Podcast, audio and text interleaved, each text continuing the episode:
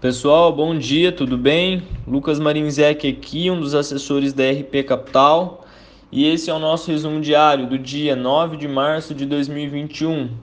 Ibovespa ontem fechou em queda de 4%, cotado a 110.612 pontos. Dólar comercial R$ 5,82, S&P 500 3.821,35 pontos e o petróleo Brent a 69 dólares e 24 centavos. Notícias no Brasil.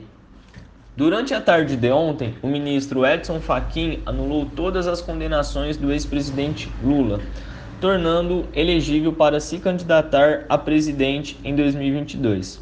A Procuradoria-Geral da República tem cinco dias para recorrer da decisão, o que levará o recurso ao plenário do Supremo onde são reduzidas as chances de que seja modificada.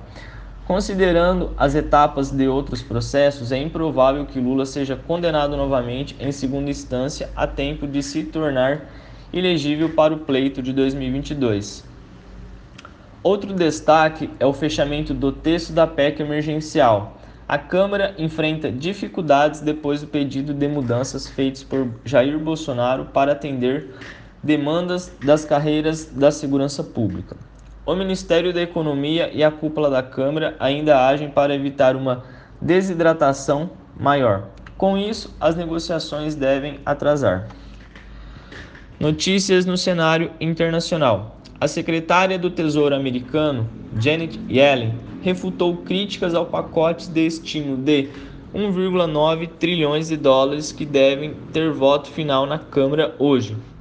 Segundo a secretária, o projeto não deve gerar inflação e, com ele, os Estados Unidos podem voltar ao pleno emprego em 2022. Na Europa, apesar de tensões políticas com a Rússia, avançam as negociações para a produção da vacina Sputnik V contra a Covid-19. Milhões de doses devem ser produzidas na Itália nesse ano e convênios ainda estão em discussão na Alemanha e França. Bom, pessoal, esse foi o nosso resumo diário. Precisando de algo, estamos sempre à disposição. Excelente dia a todos e um abraço.